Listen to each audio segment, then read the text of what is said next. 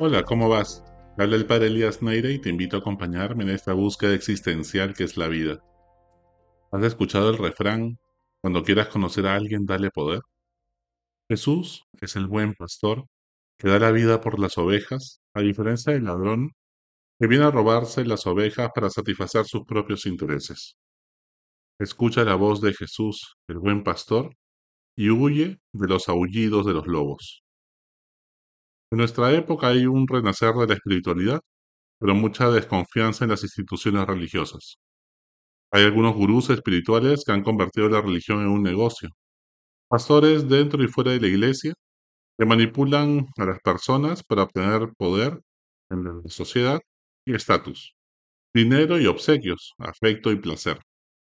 Cuando hay tanta necesidad espiritual y emocional de personas que se encuentran vulnerables y abren su corazón e intimidad a lobos disfrazados de pastores, se convierten en presa de personajes narcisistas que con técnicas siniestras de manipulación imponen espiritualismos patológicos como pesadas cargas que llenan de culpas y miedos a las personas en vez de liberarlas y ayudarlas a ser más felices. Para Jesús, el poder le es conferido a alguien para servir a los demás, no para servirse a sí mismo. Si alguien no tiene la humildad y una sana autoestima para ponerse al servicio de los demás, no debemos darle poder, pues haría muchísimo daño. Es así que debemos estar prevenidos ante el abuso espiritual que puede sufrir una persona por parte de un sacerdote, pastor, catequista, coach, mentor o gurú espiritual.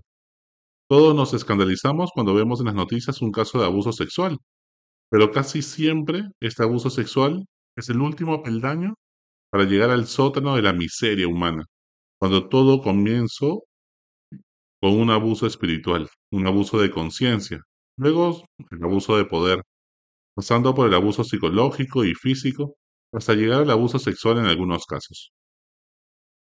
¿Y qué es el abuso espiritual?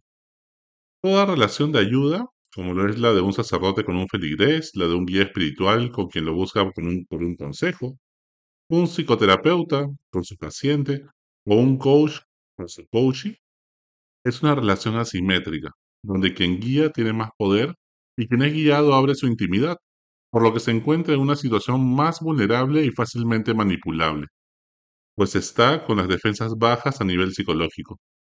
Cuando puede aceptar cosas como ser una donación, enamorarse de la proyección idealizada del gurú espiritual o hacer sus caprichos, pues se corre peligro, pero no está actuando con plena libertad interior.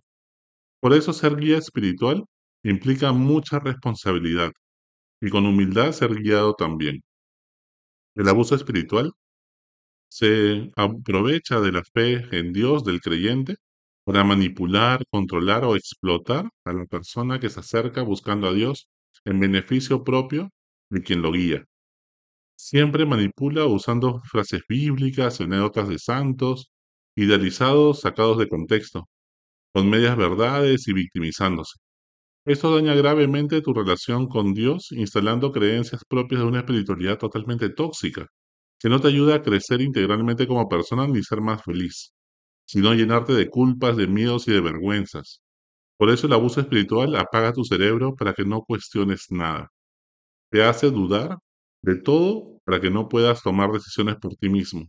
Genera culpa, miedo, vergüenza para tenerte en sus manos. Aísla con celos y chantajes emocionales de tu familia, de tus amigos y otros guías espirituales para que les sirvas con exclusividad y te amarga la vida para que creas que sin tu gurú espiritual te ha salvado y curado tus heridas no vales nada.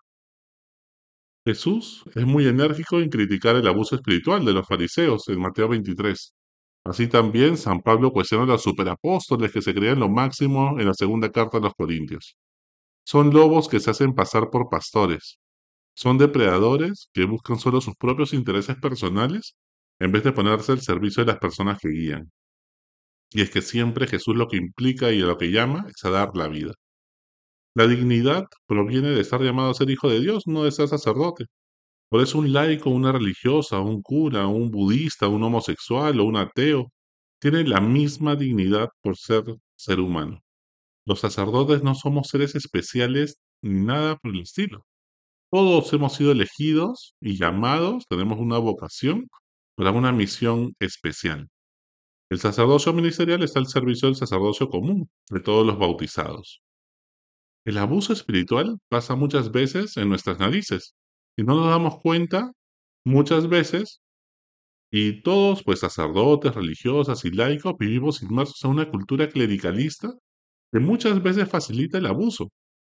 Atrae a personas patológicas por la falta de rendición de cuentas y estos hacen mucho daño en la iglesia y a las personas que están dentro y fuera.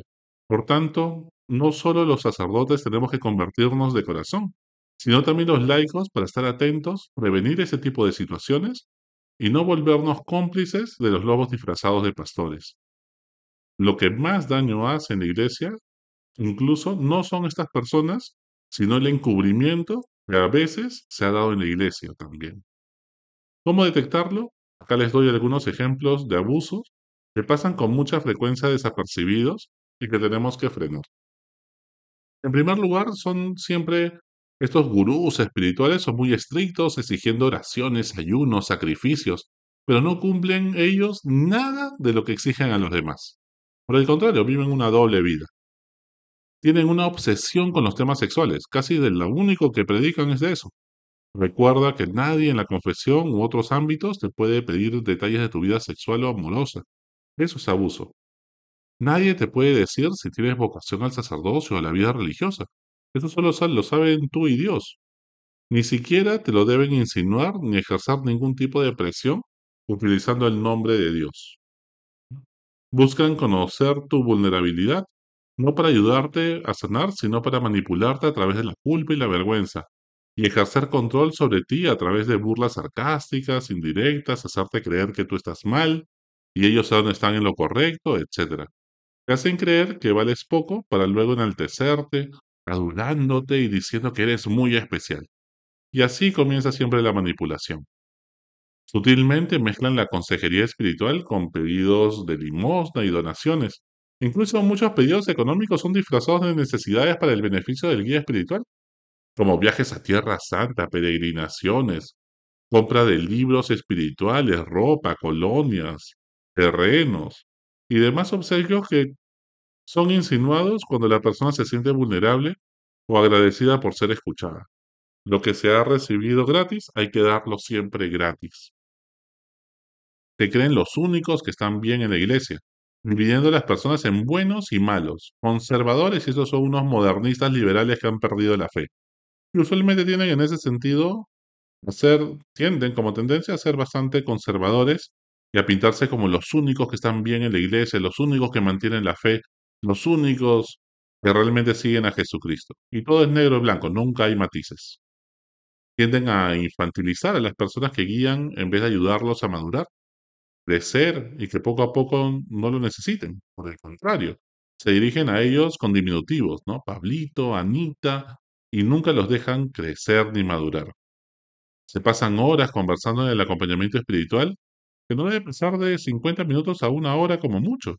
Se sale del tema para contarle cosas personales y victimizándose de las personas que acompañan. No permiten el cuestionamiento ni la crítica constructiva de lo que dice, como si fuera palabra de Dios, pues tratan y atienden al líder espiritual como alguien sagrado y especial, anulando el juicio y el pensamiento de las personas. Tienen favoritismos, acaparan los cargos de liderazgo en la iglesia o en la comunidad religiosa o de yoga, lo que hagan, dándole un exceso de responsabilidades a los pocos en quienes confían, ¿no? y haciéndolos sentirse especiales. Y por otro lado, marginando a quienes no son de su grupito íntimo o no se han ganado su confianza.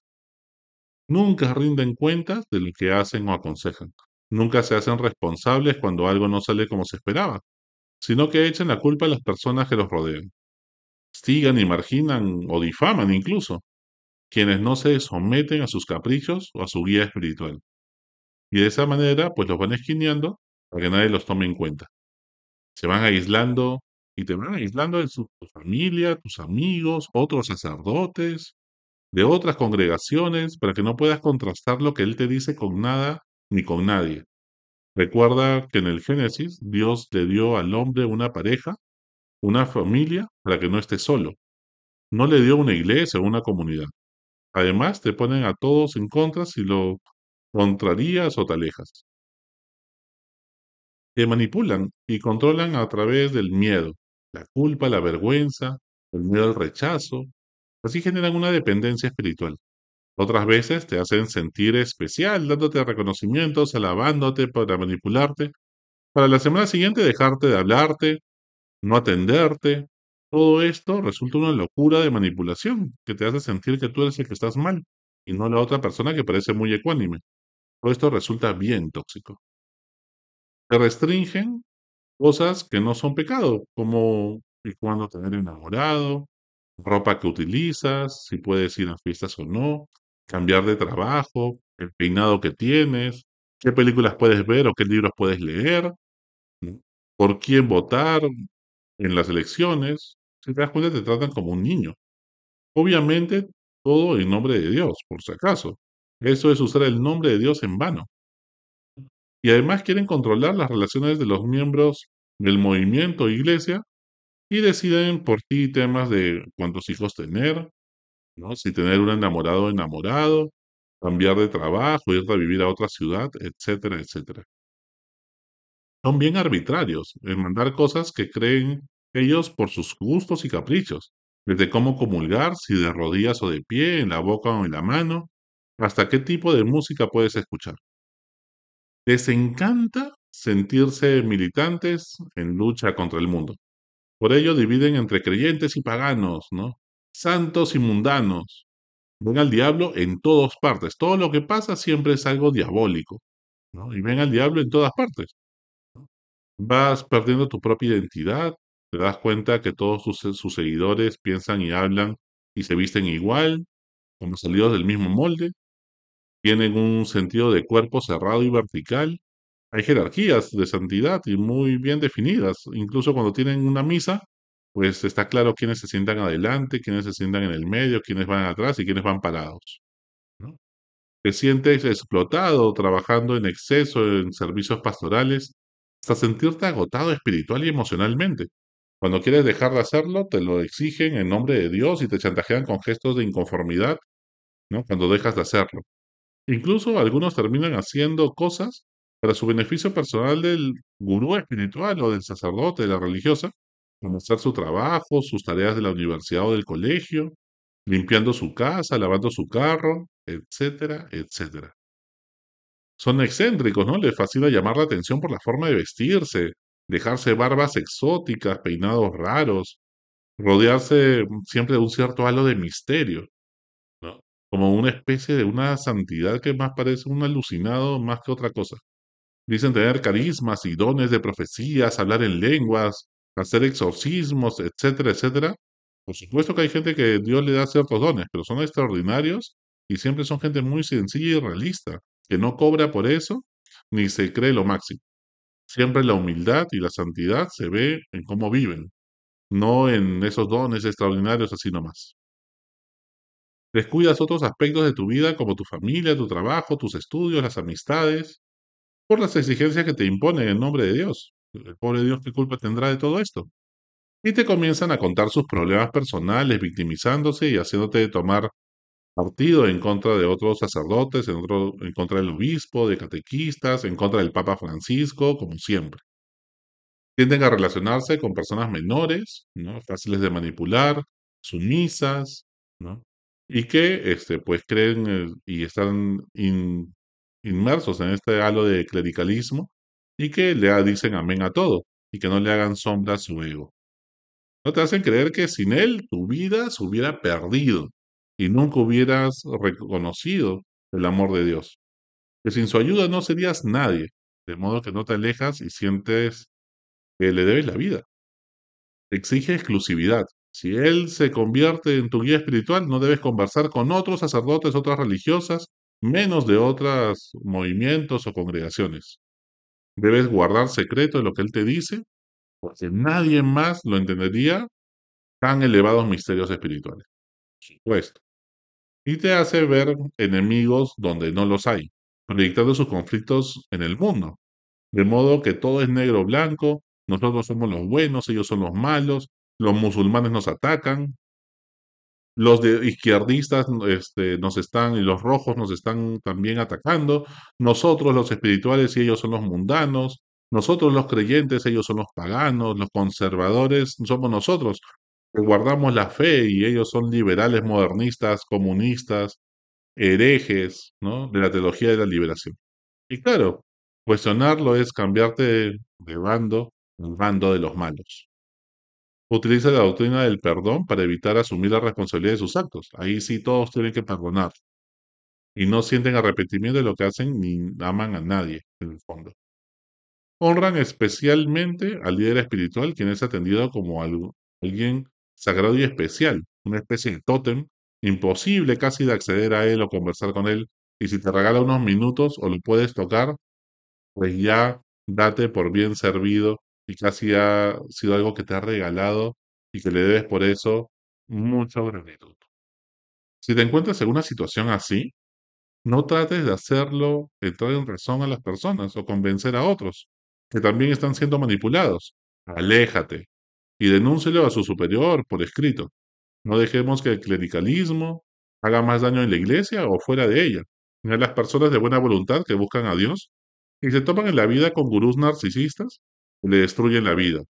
Por el contrario, desarrollemos una sana espiritualidad y liderazgo distributivo en la iglesia, que lo que más quiere Dios es que seas feliz. Hasta la próxima. Sigue buscando que Él te encontrará.